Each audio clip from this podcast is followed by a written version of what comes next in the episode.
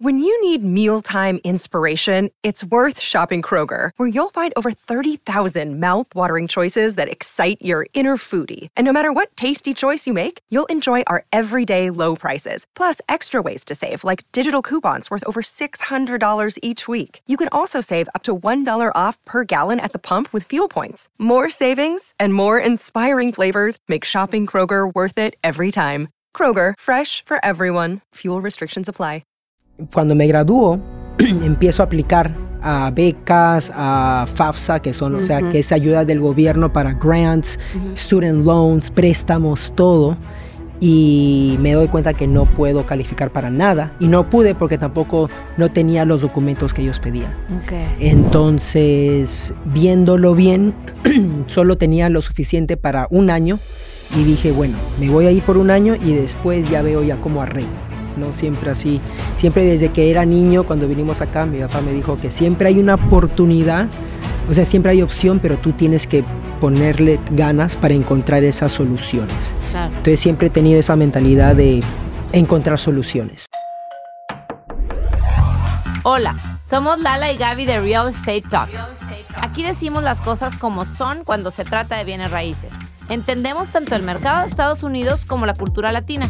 Por eso hemos creado este podcast, para darte la información que necesitas y puedas tomar decisiones informadas. Estamos aquí para derribar los mitos sobre invertir en bienes raíces, ya sea que estás comprando tu primera casa o invirtiendo en propiedades comerciales. We got you covered. Comenzamos. Hola Gaby, ¿cómo estás? Buenas tardes. Muy, muy bien, muy contenta de estar en un episodio más de Real Estate Talks y contentísima de tener a Diego Corso con nosotros. Gracias por estar aquí en nuestro podcast. Un placer. Muchas gracias a ustedes por tenerme aquí y por poder este, darme una oportunidad para contar mi historia. y por ahí queremos empezar, Diego. Quiero que nos empieces a contar tu, tu, historia. Ya me la sé, te he escuchado en otros podcasts y es muy inspiracional. Por eso queríamos que nuestra audiencia escuchara de ti, te conociera. Y bueno, cuéntanos tu journey. ¿Cómo es que llegas a Estados Unidos? ¿Cómo empieza todo con tu vida? Sí, sí, mira, yo soy un, yo soy un dreamer y un recipiente de DACA. Significa que vine a los Estados Unidos cuando era niño, vine de Lima, Perú cuando tenía nueve años, vinimos con una visa de, de turista por seis meses, pero de ahí nos quedamos y nos volvimos indocumentados. Eso fue en el 1999. Yo no sabía qué cosa iba a significar eso para mí. Sí escuchaba de niño pero nunca, eh, nunca lo vi un, un que, cómo afectó mi vida hasta que cumplí los 15 años. Es, lo, ¿Te viniste con tus papás? Sí. Sí. ¿DACA qué son las siglas? DACA es Deferred Action for Childhood Arrivals. Ok. Deferred Action. ¿Cuándo entra en vigor? Cuando Obama, cuando Obama entra. Entonces, cuando Obama en el 2012, el junio 15 del 2011. ¿Qué edad tenía? 2012, yo tenía 21 ahí, iba a cumplir 22. En el 2012, él aprueba la orden ejecutiva de Deferred Action for Childhood Arrivals y eso nos da la oportunidad de poder manejar licencia, eh, permiso de trabajo y el número social. Antes de eso no tenía nada. Y a ti ya te tocó de adulto. O sea, a ti ya te tocó vivir, cumplir los 16 años y no poder sacar una licencia, buscar tu primer trabajo. ¿Cómo estuvo ese proceso de los 15, cuando dices que te diste cuenta por primera vez, a que Obama pone esta, esta ley. Sí, esa fue una de las partes difíciles, bien, bien difíciles, porque eso vi a los 15 años cuando fui al DMV para sacar mi licencia. Ahí fue cuando, cuando les doy los documentos, fui con mi mamá, me dicen de que nos faltan unos documentos y ahí cuando mi mamá me dice que no lo tenemos, ahí ya yo dije, wow, no voy a poder sacar mi licencia. Ellos me, me, negaron y entonces me dijeron, cuando ya los tengas, ya te podemos dar la licencia. Pero no, no había camino para agarrarlos. Entonces, pero después de eso puse todo mi empeño en la escuela y sí, mi, mi vida sí fue un poquito diferente. Este, mientras que veía a todos mis amigos agarrando licencia, todo, ¿no? Empezar a manejar. Sí, sí. Y de niño, o sea, también aprendiendo con la cultura y todo eso, este, de niño para acostumbrarme, ¿no? Al nuevo país, aprender inglés, todo eso. Eh, pero siempre puse todo mi empeño en lo que era mis estudios y pude graduarme de high school, el número 3 de, de la promoción Wow. y de ahí pude entrar a la universidad. ¿Eso fue aquí en Austin? Eso Eh, fue en la Florida. En Florida. ¿En qué parte de Florida? Eh, justo para la parte de high school fue en Sarasota. Ok. Sarasota, ok. queda por Tampa. Ok, sí. sí. Eh, viví cuatro años en Miami, nos mudamos a Sarasota después y cuando me graduó empiezo a aplicar a becas, a FAFSA, que son, o sea, que es ayuda del gobierno para grants, student loans, préstamos, todo. Y me doy cuenta que no puedo calificar para nada. Por la misma todos- razón. Porque no Exacto. tenías, eh, la- porque tu entrada al país, eh, pues no, sí, no tenía, no entraste con una visa de, trabajo. De trabajo, eso, y no, y no pude porque tampoco no tenía los documentos que ellos pedían. Entonces, viéndolo bien, solo tenía lo suficiente para un año y dije, bueno, me voy a ir por un año y después ya veo ya cómo arreglo. No siempre así, siempre desde que era niño, cuando vinimos acá, mi papá me dijo que siempre hay una oportunidad, o sea, siempre hay opción, pero tú tienes que ponerle ganas para encontrar esas soluciones. Claro. Entonces siempre he tenido esa mentalidad de encontrar soluciones. ¿Eso lo viste de niño cuando llegaste? O sea, ¿viste a tus papás pasar a lo mejor por eso también? Porque me imagino que ellos tuvieron también que ajustarse y más de vida de adultos, ¿no? Porque tú de niño, nueve años, la verdad se adaptan muy rápido los niños, aprendiste inglés, me imagino, rápido. Pero ¿cómo, cómo lo viste? ¿Eres el mayor de tu Soy el familia? mayor. ¿Cómo viste a tus papás adaptarse cuando llegaron a este país? Bueno, en la parte que uno se tiene que adaptar ha sido más de la manera que el trabajo, o sea, siempre era, si hay oportunidad para trabajar, hay que trabajar. Vinimos a este país a trabajar, entonces em- había bastante empeño, Ujú. ¿no? Al comienzo de controlar las finanzas, o sea, viendo todo porque no teníamos mucho, eh, pero siempre era ese work ethic que nos, que nos dieron y también esa mentalidad de, así como dije, de que aquí hay- hemos venido a sobresalir, tenemos, vamos a sobresalir, like, no matter what. Siempre Ujú. nos decían, aquí estamos y, y di- nos dieron un buen ejemplo. ¿No? Y Ujú. todo ese sacrificio de mi mamá que, y mi papá también de, este, de trabajo, pero de aprender un nuevo idioma y los veía así bastante trabajando en los restaurantes, todo. Para mí ese ejemplo ya yo lo pude ejercer, ya como ellos lo hicieron ya en la parte ya más de, de, de adulto y nunca darme por vencido, porque siempre dije, wow, ellos lo tuvieron más difícil que yo, aunque yo haya tenido obstáculos y todo, ellos siempre han tenido más que yo, ¿no? Más obstáculos y siempre, y lo, siempre lo hemos podido lograr. Entonces, es como ya me acostumbré a que si hay obstáculo, ya, I'll figure it out, what's next. Sí. Y, y, cuando, y cuando mencionas eso de que, ok, te diste cuenta a los 15 años, mi vida va a ser un poco diferente a la de mis amigos y voy a tener que batallar menos, a lo mejor irme bicicleta a varios lugares en lugar de irme en coche. Eh, y empiezas a tener más obstáculos, se te empiezan a acumular, porque empieza la vida de más adulto, donde las universidades te empiezan a decir que no te pueden dar el scholarship porque no tienes los documentos adecuados. ¿Cómo fuiste navegando esos cuatro años donde Sí. pues te tocó ser, te tocó adulting un poquito Ajá. más temprano que a muchos, ¿no? Sí, no, eso sí, eso sí, un poquito más como, mientras que mis amigos pudieran, yo, yo, yo, yo me acuerdo que tenía un, un roommate que yo venía de las clases, porque él tomaba 12 horas de universidad y yo tomaba 18, porque, Al o sea, máximo. tenía, sí. Ajá. Ujú. Y después yo regresaba y tenía que trabajar de, un- de una manera, y, a- y ahora se lo cuento, pero eh, yo regresaba y él estaba en el sofá durmiendo. And I'm like, this guy's so lucky. Este, pero sí, yo 18 horas y, y eh, cuando, como yo quería agarrar experiencia en, lo- en la universidad para trabajar, eh, agarré un internship trabajando gratis, eh, no me pagaban nada. Y después de seis meses ya me dijeron, Diego, has hecho mucho más que otras personas, te queremos contratar para Ok. que ¿En trabajes como un empleado. ¿O siendo que- Era, un, era una organización de la universidad Ok, de, para, yo les hacía sus páginas web. ok. Ujú. Y entonces, y era eso y un non-profit también, que, que les empecé a ayudar. Y en ese proceso me dicen, Diego, te vamos a contratar.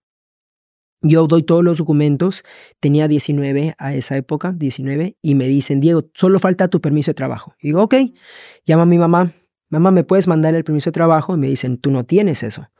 Y dije, wow, ok, Otro obstáculo. 19 años no puedo manejar, no puedo trabajar ahora, Eh, y estudiar se me hace mucho más difícil. Parecía como la canción la de porque yo no quiero trabajar. No quiero estudiar". Esa.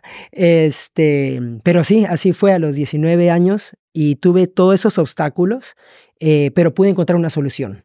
Dije, ok, ¿cuál va a ser la solución? Busqué en Google, Google, Google y dije de, y vi de que yo podía tener, ah, podría hacer una compañía con mi IT number, no Ok. necesariamente con el social. Para los que nos están escuchando, el, el IT number es el número, es un número que se utiliza para la gente que a lo mejor no tiene los papeles en reglas, pero es un número que usa las personas para pagar, el IRS para pagar sus impuestos, ¿no? Entonces, ujú, Claro, entonces Uncle Sam no me dejaba trabajar como Diego Corso y pagar taxes, pero bien felices recibiendo taxes si hago una empresa. claro. Entonces hice mi empresa como, como consultant de IT y ahí empecé a trabajar. Y entonces ellos, esas compañías, en vez de pagarle a Diego Corso, le pagaban a mi compañía y ya yo veía ya pues cómo hago mis gastos, todo, porque yo ya era el dueño de eso. y así fue como pagué mi universidad, eh, haciendo páginas web para restaurantes, non-profit organizations. Este, antes de eso también, con, como había para el non-profit, no sabía qué solución, pero les, les pedí si podían hacer una beca que pase Mm. por la universidad y ya yo les trabajo el tiempo que decidimos, ¿no? Y me dijeron que sí. Así que Wow, siempre me los he tenido que ingeniar. Eso, ¿eh? a eso se le llama creatividad. Sí, De sí. que te he tenido que, pero me han forzado, este, cuando estás como contra la pared, te vuelves creativo, Claro. ¿no? Porque no tienes cómo salir. Hice study guides también en la universidad y los vendía a todos los estudiantes. Yo hacía los study guides y así hacía, o sea, así podía pagar mis clases, ¿no? Entre study guides, el non-profit que me daba una beca y trabajándolo también con las, con las páginas webs, tomando mis clases, todo. Y así pude agarrar experiencia y trabajando, ¿no? Manejando mi bicicleta, todo así, yendo para allá. Pero lo hice bien. Y en el 2012, eh, ahí es cuando Obama pasa el programa de DACA. Yo justo me estaba graduando Ujú. ¿De y qué estudiaste? estudié, me agarré un bachillerato en información de tecnología y agarré otro bachillerato de administración de información de sistemas, Wow. IT, Ujú. MIS Ok. y me gradué top 1% de la universidad. Y ahí fue cuando ya digo, ok, ¿qué voy a hacer? Porque no tengo papeles, estoy con mi, con mi compañía, pero es bien difícil tratar de hacer todo eso sin poder manejar, o sea, bien complicado, ¿no? Entonces yo dije, ok, puedo ir al- otra vez a Sarasota, estar con mis papás, seguro puedo trabajar en el restaurante otra vez, viendo algunas cosas así, pero no era lo que yo quería. Claro. Em, y de ahí es cuando Obama pasa el programa de DACA Ujú. en el verano del 2012 y yo digo, wow, esa es mi opción porque ya me estoy graduando en diciembre del Ujú. 2012. Y me gradúo, empiezo a aplicar ya con mis, con mis documentos en proceso. Ujú. Y ahí fue cuando la General Motors me, me da una entrevista y me dice, ok, el Dean ha dicho que te tenemos que contratar, así que, ¿dónde quieres ir? ¿A Detroit o Austin? Ah, te, Y- te dieron la, ge- la- la opción. Exacto. Y yo les dije, no me gusta la nieve, así que me voy para Austin. Ok. No sabía, nunca había venido a Austin, pero dije ya. Y sí, ahí de- ya después en el 2013 me mudo a Austin, todavía sin los papeles porque se demoraron A bastante. trabajar para General Motors Trabajar en el área de IT. Sí. O sea, nada que ver con real estate. Nada que ver con nada. real estate, nada, nada, nada. Nada que ver con real estate. Pero ya con una luz al final del túnel, porque decías, ya con lo de Obama nos van a dar el- la documentación, ya nada más esto va a ser un proceso, y le dices a la compañía, aguántame, vienen los papeles, ahí vienen los papeles, y mientras te mudas a Austin a empezar vida acá. Claro, pero yo ya les había dicho a la General Motors, ya me dijeron que iba a empezar en, en enero y todavía, todavía no me llegaba nada. Mm. y no podía manejar todavía. Entonces Mm. me iba a mudar a Austin, Texas, sin trabajo oficialmente, sin conocer a nadie, sin carro. Renté un cuarto ahí en la, Palm- en la Howard Lane, ahí en Pflugerville, por Ujú. 500 dólares.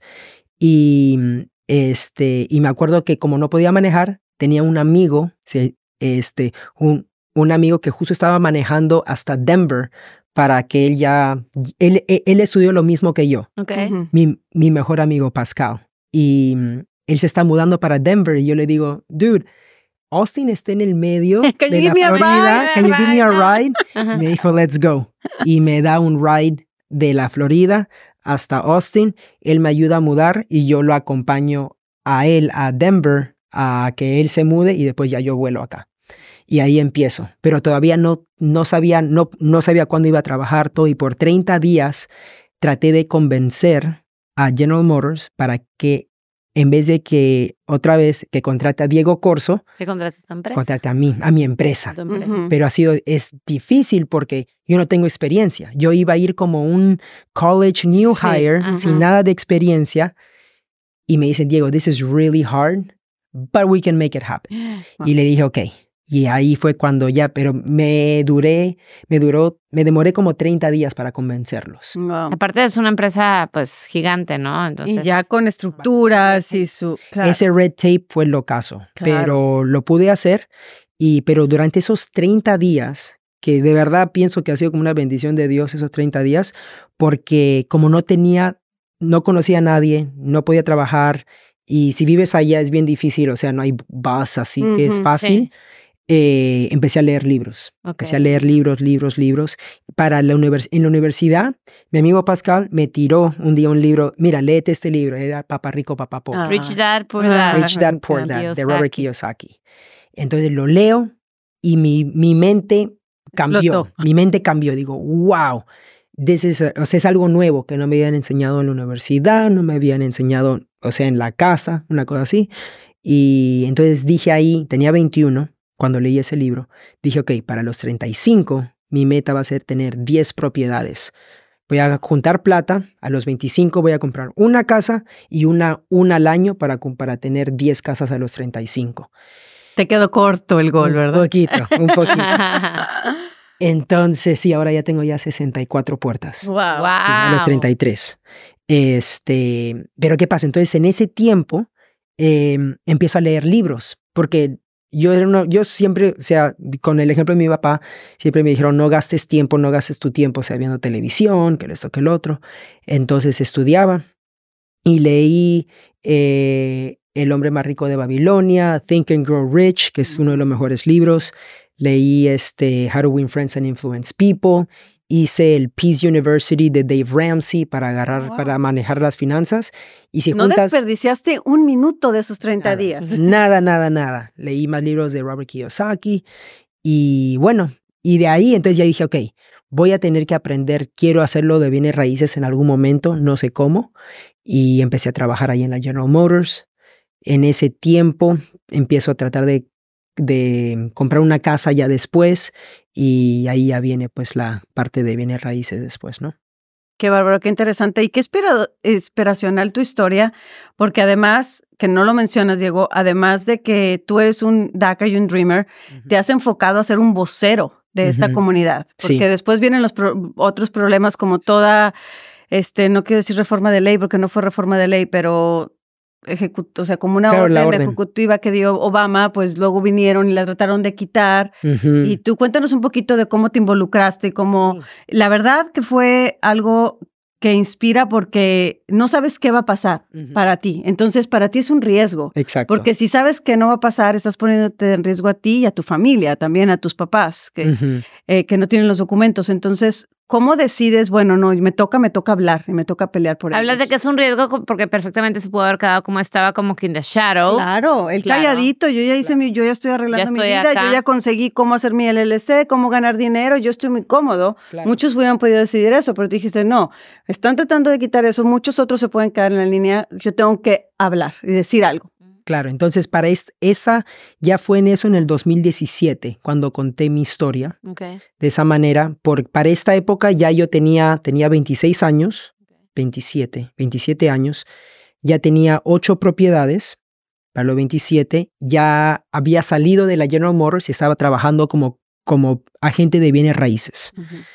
Este, mm, ya full time, ya dos años haciéndolo. Y en ese tiempo ya yo había ya contratado gente americana para que trabaje para mí, en mi equipo, todo. O sea, ya era ya un business. Claro, Claro. que ojo, si tú no hubieras hecho lo que hiciste, esa regu- regularización, nunca hubieras podido haber obtenido tu licencia, porque para ser agente de bienes raíces tú necesitas este, tener un Ujú. permiso para trabajar. Es Exacto, el primer todo, requisito, ¿no? Entonces todo. es importante aclarar eso a la audiencia. Entonces ya tenía ya propiedades, ya había salido de Corporate America, agente, trabajando, ayudando a bastantes familias.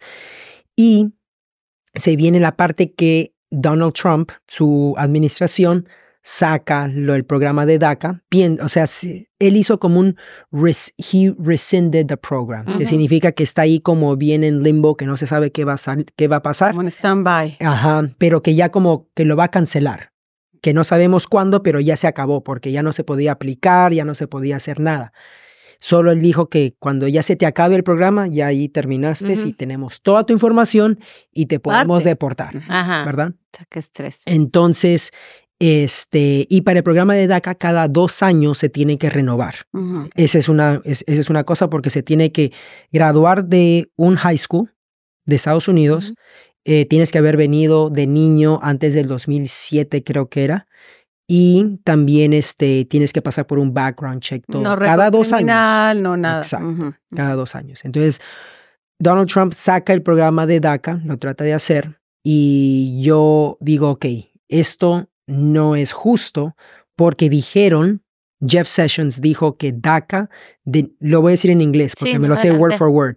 He said DACA denied jobs for hundreds of thousands of Americans by allowing those same jobs to go to illegal aliens.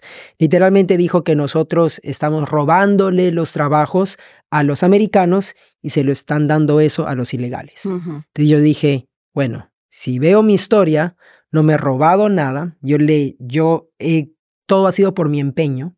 Si me contrataron en la GM y me dieron ese trabajo que contrataron a mi compañía y todo, no fue porque le robé a nadie, sino vieron un Valor, en mí, el, claro. el- el valor. Y entonces le llamo a mi mamá y le digo, mamá, esto no me parece justo de esa manera, o sea, de que están diciendo que yo estoy robándoles trabajos y quiero contar mi historia. Pero ¿qué pasa? Si yo cuento mi historia como niño indocumentado, o sea, niño entre comillas de Sí. parte del Dreamer, significa que los papás la mayoría de veces también Son culpables. son culpables Claro, y son indocumentados. Ujú. Entonces yo le dije, mamá, si yo salgo out of the shadows, van más que seguro, eso te va a involucrar a ti. Y me dijo, tienes que hacer lo correcto, cuenta tu historia. Entonces lo cuento un, creo que fue un jueves o un martes en, por Facebook. Ujú. Lo conté el, el, 6, el 6 de septiembre del 2017, el 5. Y ese post fue viral. Y aparezco en Fox News Austin ese fin de semana, aparezco en Forbes, CNN Money, Entrepreneur.com, todo eso contando mi historia porque me dijeron, wow, Diego, has hecho todo eso, eh, queremos que nos cuentes más. Porque era un hot topic ahorita con lo de inmigración. Claro.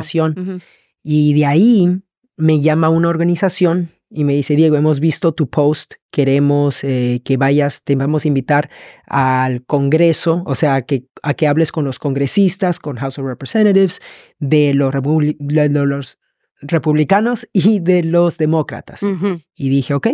Y me llevan allá en el 2017, hablo con ellos, cuento mi historia. Y desde ese momento ya yo he sido parte más como un tipo activist. Activa, Sí, sí, sí, sí, activo claro, porque Ya he hecho ya, he ido a Washington a hablar con congresistas dos veces. He contado mi historia afuera del Senado con cinco senadores. Eh, me escogieron a mí para dar la charla. Y también el año pasado me invitaron a la Casa Blanca. Entonces ahí en, en representación a los Dreamers conté mi historia, aparecí en el Instagram de, de la Casa Blanca, conocí al presidente.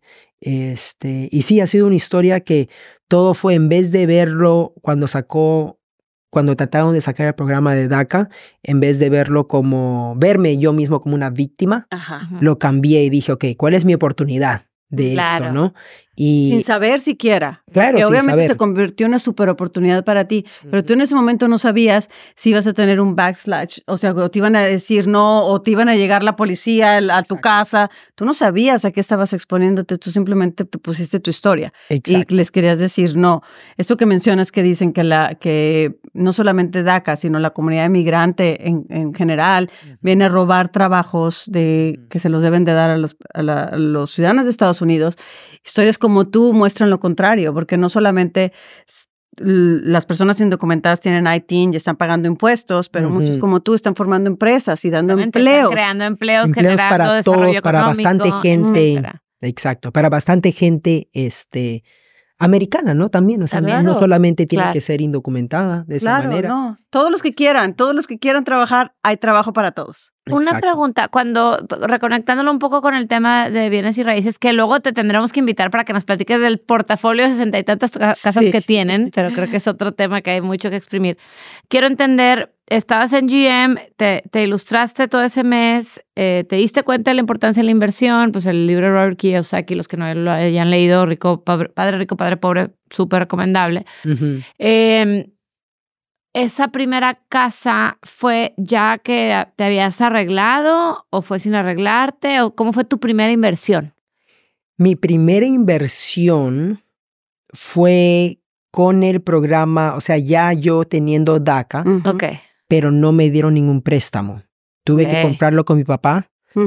Y con un préstamo de mi amigo Pascal. O sea, no fue con préstamo del banco, Ya. fue con mi amigo Pascal que me dio una plata y con 60 mil, estamos hablando del 2013 en la Florida, pudimos comprar mi papá y yo la primera propiedad Ok. y la compramos cash de ese sentido. Pero después en el 2014... Por la misma razón, también era complicado conseguir el préstamo. Ningún prestamista me daba permiso porque el préstamo porque decía cómo tienes papeles, qué cosa es DACA, o sea, Sí, qué- sí, sí. porque era nuevo. Sí. En el 2013 era nuevo, en el 2012 era nuevo. Entonces no fue hasta después que ya en el 2014, ya ahí fue cuando ya me dan el, el, este, el préstamo de conventional loan de owner occupant, o sea, ya yo puedo comprar una casa con 5% de enganche. Y eso fue cuando, cuando todavía trabajaba en la General Motors. Entonces compro esa propiedad, vivo en el master bedroom y rento los tres otros cuartos. Cuando ya rento los cuartos, ya tengo el ingreso y empiezo a vivir gratis. Y también puedo pagar el carro con eso también. Entonces, em, ya eso me ayudaba porque trabajaba para General Motors. Para esta época también ya era un agente bienes raíces part-time Mm. Y vivía gratis. Y esa primera casa por la que eh, te prestó dinero tu papá y tu amigo, eh, ¿qué fue de esa propiedad? ¿Fue una buena compra? ¿Fue una mala compra? ¿Qué? Fue una muy buena compra, del sentido en que, este, mira, la compramos por 60 mil, rentamos la parte principal eh, por 950 creo, y rentamos el, el garaje, lo convertimos como en un efficiency, Mm, este, y rentamos eso como por 400 dólares. Entonces, hablando de real estate, you know, the 1% rule, la regla de 1%, Ujú. Más que te nosotros estábamos en dos. Ajá. Entonces, porque nos costó 60 mil. Entonces, esa casa dio ingreso. Después esa casa ha subido como a más de 100 mil. Y mi papá me, me dijo, o sea, para contarles la historia del todo, eh, me dijo, eh, ¿por qué yo no te doy la mitad de los 100 para que ya yo tenga esta propiedad yo solo? Porque a las finales te vas a quedar con la propiedad, pero él quería el Claro. cash flow.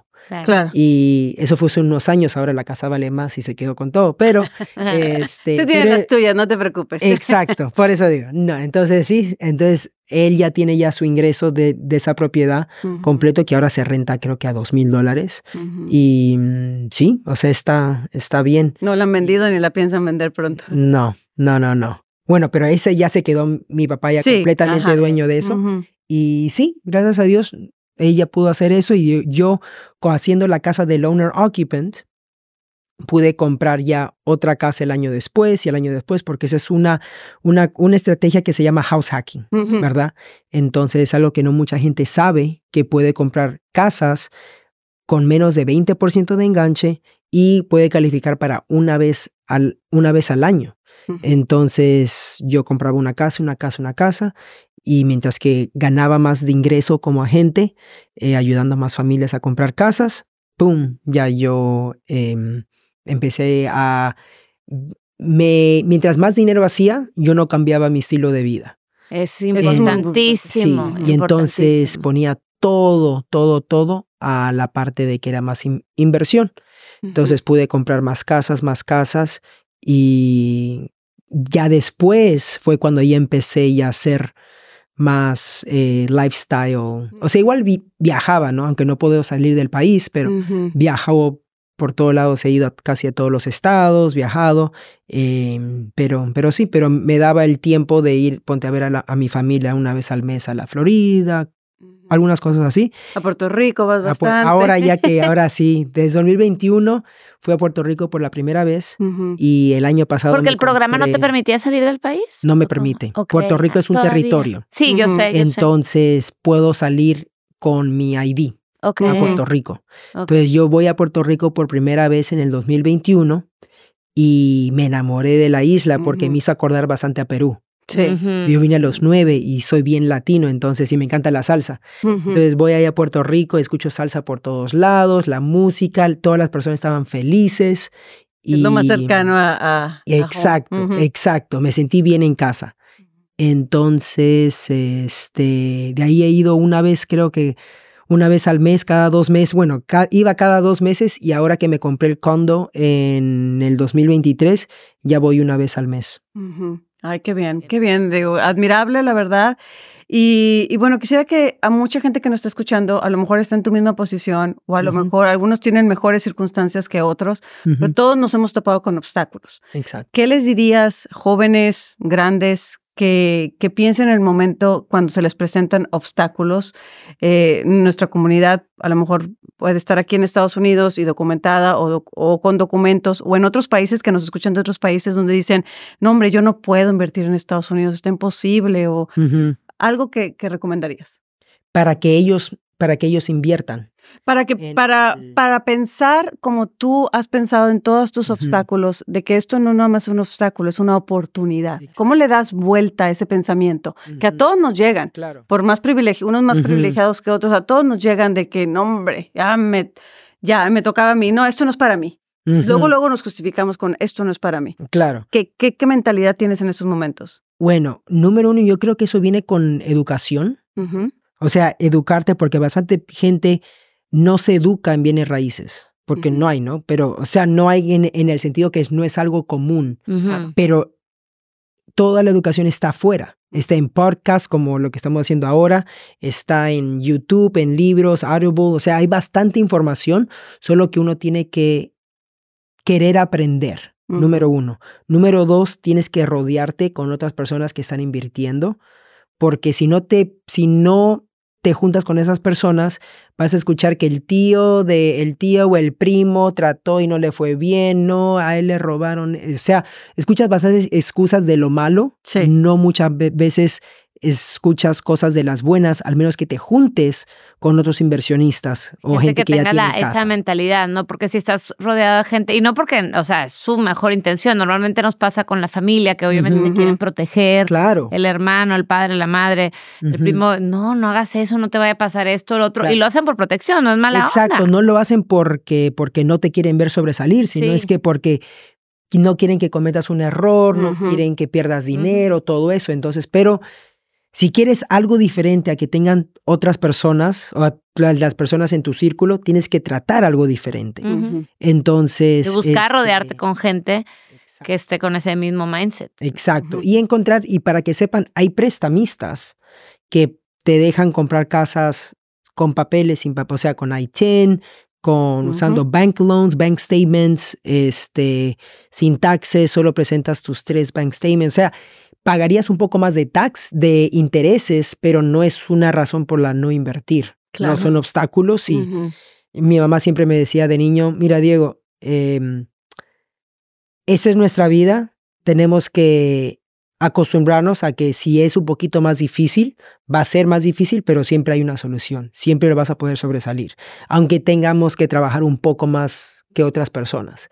Entonces, esa mentalidad me ha ayudado a yo poder eh, siempre ver soluciones y sobresalir, y si se tiene que trabajar un poquito más o esperar un poquito más, eh, like, it's part of life. Claro. O sea, es parte de la historia.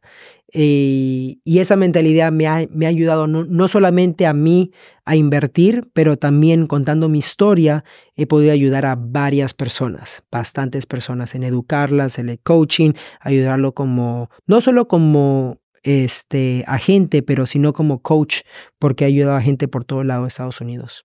Qué bien. ¿Tienes algún mentor o mentora? Mentor o mentora, sí. Este, yo digo que yo tengo varios mentores. Eso sí, tengo va- varios mentores eh, en el sentido de que mm, mi primer mentor lo conocí en el 2000 ve- 2011, se llama Adam Carroll y él fue el que me introdujo también a la mentalidad de Robert Kiyosaki. Este, mi socio Víctor Niño, él es uno de mis mentores en el sentido de bienes raíces que ahora ya somos socios, eh, pero ya tenemos un equipo, todo. Y mi grupo de, y el grupo de mentoría, que es más como un mastermind, no es mentoría, es un mastermind em, que se llama Go Abundance. Porque, Go. Go Abundance. Go Abundance. Porque yo cuento es todo lo que he hecho, pero sin ellos, yo los conocí a los 23, no hubiera podido llegar a donde yo estoy Mm. porque era un grupo de millonarios que me dieron la oportunidad para entrar a ese grupo, yo teniendo 23 años, teniendo un net worth de 25 mil, no sabiendo nada, y, pero vieron, vieron mi historia, cómo iba, todo lo que quería hacer, y desde ahí, desde ahí ellos se han hecho mis mentores. Y ya pude lograrlo, eso fue a los 23. Para los 26 me vuelvo financially free y a los 29 millonario, sin papeles, sin nada, ¿no? Pero no fue porque solamente yo, sino fue porque esos mentores me instruyeron todo y yo tomé acción. Esa es la diferencia. Totalmente. Tienes que tomar acción. Sí, en lo porque que la aprendes. educación es súper importante, pero puede pasar que te quedas en educación, educación, leer, leer, leer, pero si no tomas acción, Ujú. Exacto.